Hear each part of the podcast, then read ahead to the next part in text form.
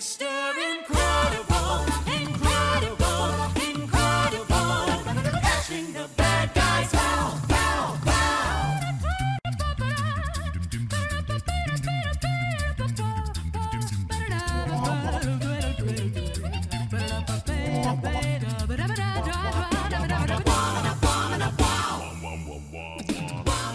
北京时间十二点零八分，这里是正在直播的文艺大家谈，来自中央人民广播电台文艺之声。各位好，我是小东。各位好，我是小昭。俗话说得好啊，吃饭之前就要听文艺大家谈。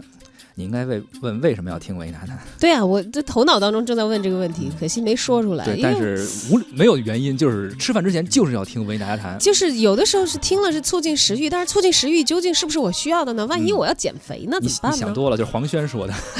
吃饭之前就是要听文艺大家谈。为什么要听文艺大家谈？你就是要听文艺大家谈。这个不知道各位朋友啊，就是生活中有没有这样一种经历？包括小张，你有没有这种经历？就是在你现实生活中，就是其实你周围的同事啊，他们平时跟你一样上着班啊，做着编辑、记者、主持人的工作，但其实他们是有超能力的。比如他平时每天中午可能跟你一块儿主持节目，但实际上他是有别的能力。你你快说一下，你有什么哎，样你知道吗？的超能力？就有一些这葫芦娃里边，他们有能那个吐火的，有能吐水的。嗯，我的超能力其实能吐气，就是，但不是你别别，我没有吗？这能力说的不一样，你知道吗？就是我能够循环吹气，就是我可以不不不吸气，一直吐气，然后能够气量很大，你是数气球的是吗就？最后的结果就是能把牛吹上天。你知道吗？是这样的，就是这可能很多人想象中会有这种幻想，说啊自己会不会有个超能力啊，跟别人不太一样啊，或者说你周围是不是真的有这样的人？他们平时看上去就是一个路人，跟你平凡的工作着，但其实他们是有超能力的。对，啊就像同一个办公室的朋友们，有人炒股赚了大钱，有人就不提了。最近这个事儿啊，大家还是吃饭去吧，不要听这个节目。对，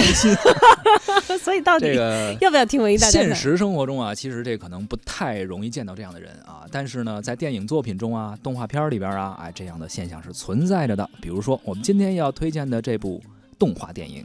超人总动员嗯二》我不知道有多少正在听节目的朋友们原来就是看过《超人总动员》这部动画片的啊。我个人其实是《超人总动员》这个系列第一部电影的一个铁粉。嗯，这个呃五口之家的故事在我的脑海里有非常深刻的印象。有着这样的一个五口家庭，嗯家庭成员分别是爸爸超能先生、妈妈弹力女超人，还有三个小孩子八小倩、八小飞和八小杰。平常的日子呢，他们过着正常的居家生活，但是当危险降临地球的时候，他们就会组团拯救世界。你当时看这部电影第一部的时候，应该是十四年前了。零四年的时候，当时刚刚登场的《超人总动员》第一部，也是皮克斯成立以来第一部以商业为目的这样一个主要导向的一个动画电影。当时在口碑、票房上都获得了非常大的成功。呃，我记得评分网上应该大大概有八点多分，挺高的啊。还是很高的成绩。当然，皮克斯出手好像向来这个分数都不凡。《超人总动员》这个系列的电影呢，其实可以满足两大不同群体的观众。首先，孩子们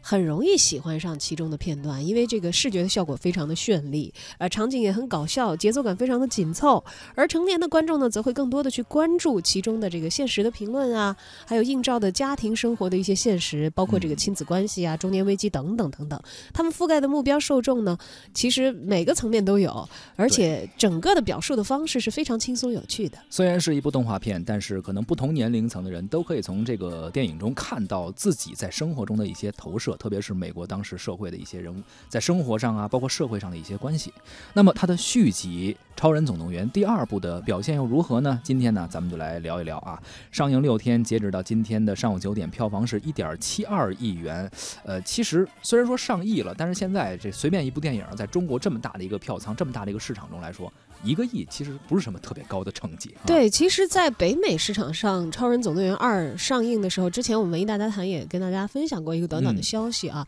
它是在北美的动画电影市场上首周是创下了票房纪录的，是影史以来的首周最佳。是但是这样的热度好像在咱们这个中国电影市场嗯没有尤其是。它的第二部没有延续之前，就包括也有过续集的，像《海底总动员》也出过二，当时那个热度还可以。包括前呃去年的呃《寻梦环游记》，当时应该说也是口碑啊、票房都非常非常好。它但是这一次《超人总动员二》并没有延续之前那些热度，所以说，呃，可能有很多原因吧，比如说超级英雄电影现在太多了呀，大家是不是已经看的觉得有点疲劳啊？或者说是不是续集大家可能兴趣没有之前那么高啊？等等等等，可能很多原因。今天节目中呢，咱们就来聊一聊这部电影。也欢迎您在收听节目同时呢，发送语音或者文字的留言到文艺之声的微信公众号，还有机会获得我们赠出的电影票。本周六，也就是六月三十号的十三点，我们邀请大家到万达国际影城的北京西铁营店，文艺之声观影团包场请您看电影《金蝉脱壳二》，发送您的姓名加上电话加上《金蝉脱壳二》到文艺之声的微信公众号，就可以参与抢票报名了。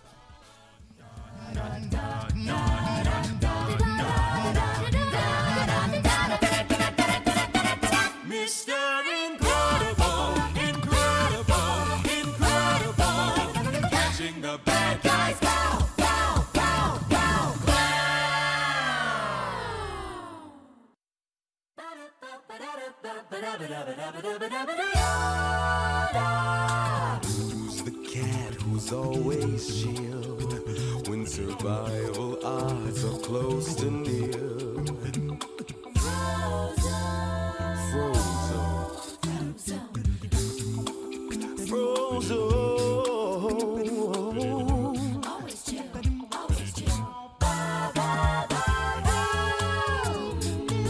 您正在收听的是《文艺之声·文艺大家谈》，今天咱们关注的是电影《超人总动员二》。其实，二零零四年的时候，当时《超人总动员》第一部啊登场，那是皮克斯当时以商业为目的的一个主要导向的动画片。当时导演布拉德·伯德呀，为皮克斯带来了一个非常好的好莱坞的故事啊，一个陷入中中年危机的大肚腩的男人，在机缘巧合下呢，就感觉到对生活啊，觉得有点索然无味，但是又缺乏一些动力。这个时候呢，呃，有一些这个。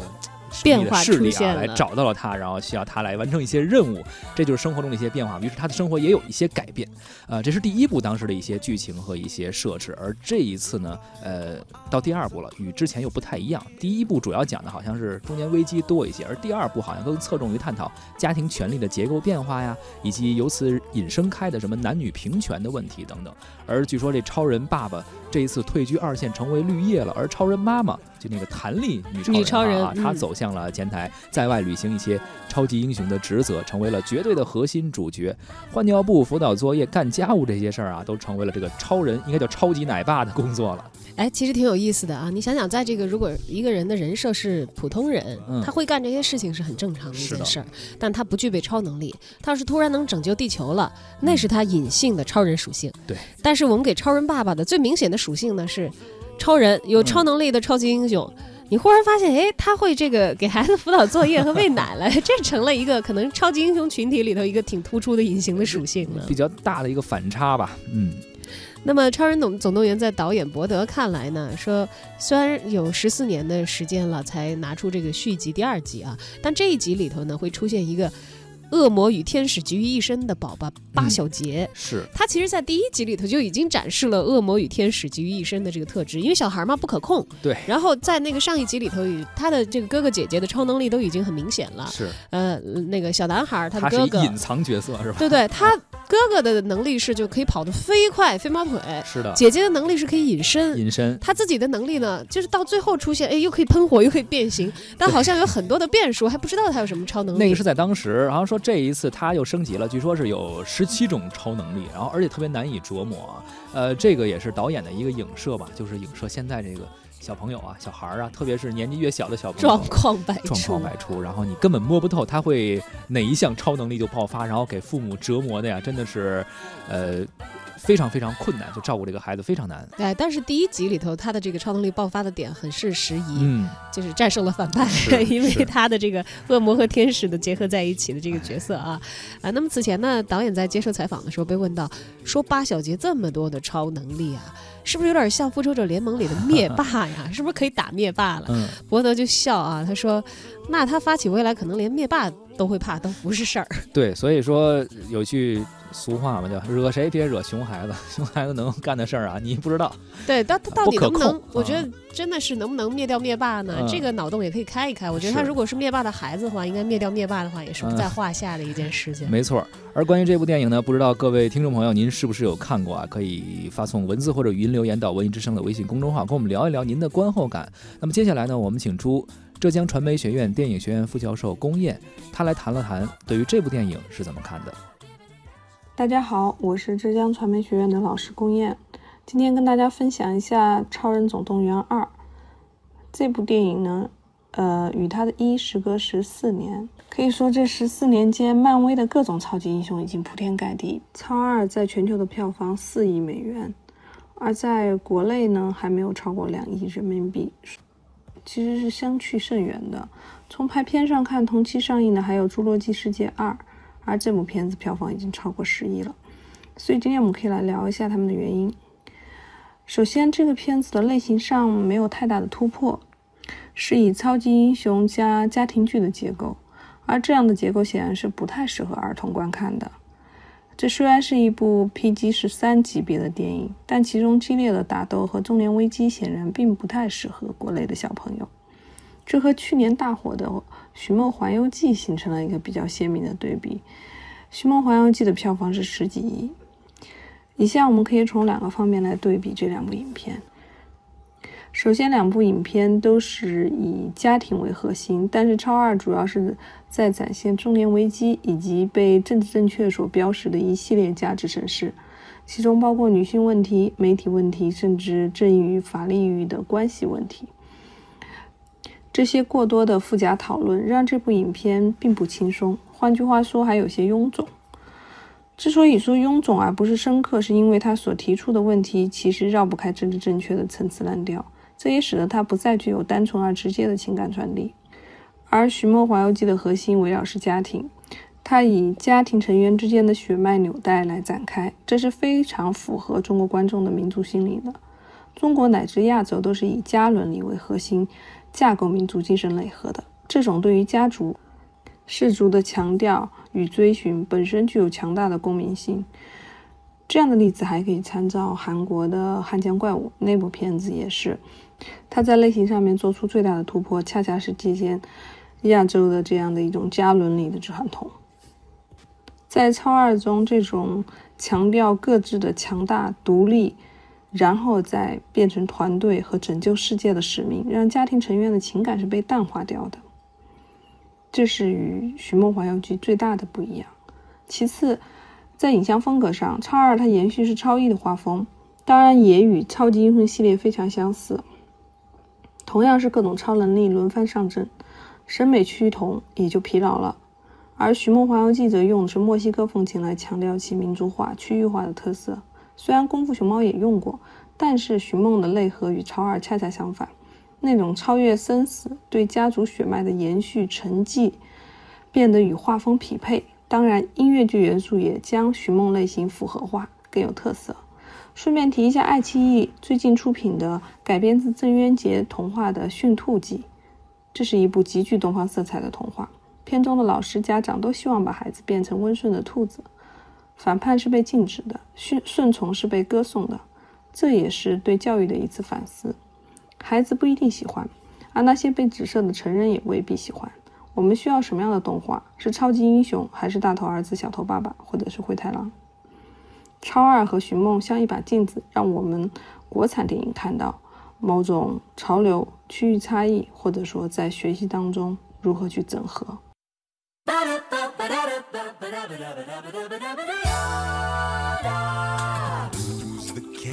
Who's always chill when survival odds are close to nil?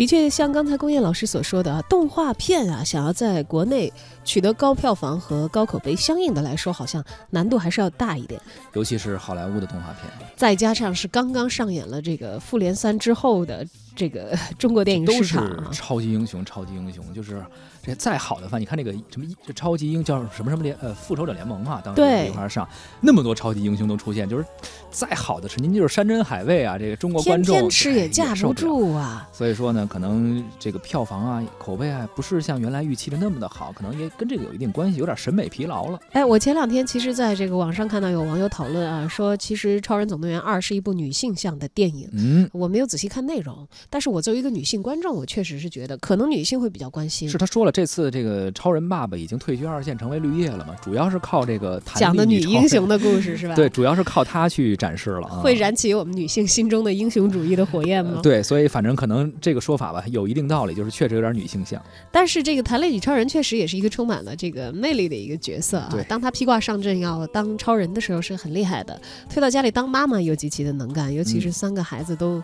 个个具备超能力。其实啊，他这也是一个隐喻，因为之前我们有类似一些专题片啊、就是说过，说每一个妈妈其实都是一个女超人，尤其是在面对刚出生的宝宝到他长大成人，就是这一期间需要解决各种各样的问题。而且你想想，这个妈妈还得是一个 弹力女超人，她得有伸缩性，对，她刚则一折啊，她自己嗯也受不了。但是具备一定的弹性之后，哎，嗯好像可以把这些东西都，不管是生活上的，生还是这个工作上的，一一理顺。所以你看，她其实设计这些角色，包括设计她的能力的时候，哎，都不是随便瞎设计的，说你有什么能力，还真的都是有一些现实的投射。而面对观众们不同的理解和看法呢，导演布拉德伯德表示说，早在当年自己拍第一部的时候，呃，其实是不是因为喜欢超级英雄去拍的，他就是为了讲好一个家庭故事，就是为说家里那些事儿，但是呢，可能为了找一些乐趣啊等等吧，可能加入了一些这个元素。但实际上对他来说，影片的家庭元素永远不会过时，也是值得很多人探究啊、思考的一些问题。，对他认为家庭问题是核心，而超级英雄才只是他用的一个有趣的探索形式而已。是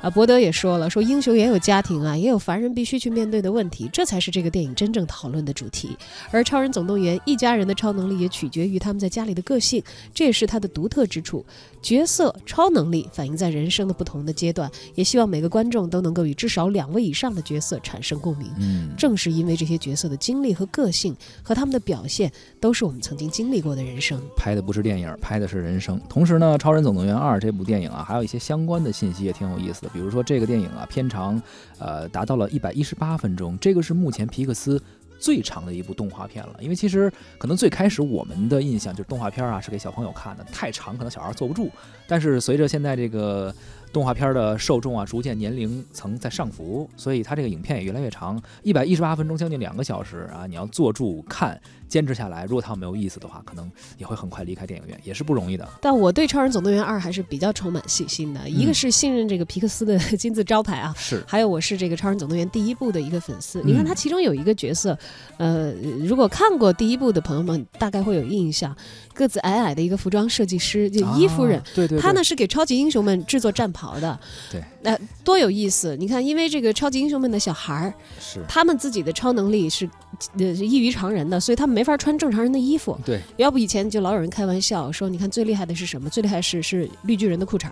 可大 可小，永远不会破。说，但是你看，其实在这个《超人总动员》里头，他就注意到了这些细节，就是二女儿是可以，二女儿还是大女儿，反正女儿是可以隐身的嘛。隐身的，她隐身，但穿着衣服的话，你就会暴露自己。对但她把衣服脱掉以后，她就整个隐身了。但衣服是不可以随着她隐身的。是那么他们在第一集里头，就是伊夫人就设计了一个设计了一个隐身可以跟着她一块儿隐身的衣服，就是她隐身衣服也隐身，对他不隐身衣服不隐身，还有跑得很快的小朋友，他穿的那个衣服也不会因为跑得快着火呀，或者是破碎啊。对，呃，还有这个小宝宝也有他的衣服，而这个伊夫人这个角色呢。其实有这个电影人的致敬的成分在，哦，他的形象设计呢是参考了已故的好莱坞传奇服装设计师伊迪丝·海德。哎，你去看看伊迪丝·海德在世的照片，你就会发现跟那个动画形象太像了，神似啊！个确实是值得致敬的一个人物啊！曾经八次获得过这个奥斯卡的金像奖，也参与过千部电影的制作，包括赫本在内的很多的好莱坞的明明星都是他亲自来做这个衣服。呃，这个这个这个桥段设计挺有意思。在第一部的时候，这个女女设计师吧还挺有个性的啊，就是总是希望别人认可她，就是其实她想挺想帮这个超人设计衣服，但是你必须得求我 对对对对对一个人。就是很有那个嗯艺术家的这个小的性格放在里面，挺有戴个意思眼镜啊，是的，包括在这个动画片里面啊，包小杰依旧处于咿呀咿呀学语的这种儿童期，但是不要忘了，这个电影已经过了十四年了，当时配音的那个小孩儿肯定已经没法接着配了呀。对，剧组曾经在第一部呢给八小杰录了大量的配音的素材，这一次续集啊，据说也是延续了十四年前的存档，哎，当时的一些配音现在重新用，这也挺有意思。哎，而且这种声音应该是不会再回来了。是据统计呢，嗯超人总动员二》当中共有三十五个爆炸场景和一百八十九次的按钮、按钮的按钮的动作。这个一百一十八分钟的电影啊，其中一百八十多次按钮，看来就是每一分钟就得有一次多。这看来这个也还是充满了动作元素的是，一个而且包括还影有六百多次的开枪射击啊，所以这一次人说这电影啊，可能呃建议是说是一个 PG 级的，而不是说在一般儿童来观看的话，应该说是一个呃年龄更高一些的观众。对，因为海外的电影市场是按这个分级制来啊进行排片的嘛啊。所以说国内的观众如果想看这部电影的话呢，也可以选择一下啊，看看自己的呃小小朋友是不是年纪够大。你假装着嚣张，眼神马乱兵荒，一场负隅抵抗，快向我投降，我绝不肯退让，谁比谁倔强？你勉强的阻挡，这时光的迷藏，梦想跌跌撞撞，怎么会没悲伤？一把歌声的枪，勇气上膛。我们全副武装，黑暗里铿锵，燃烧着心中不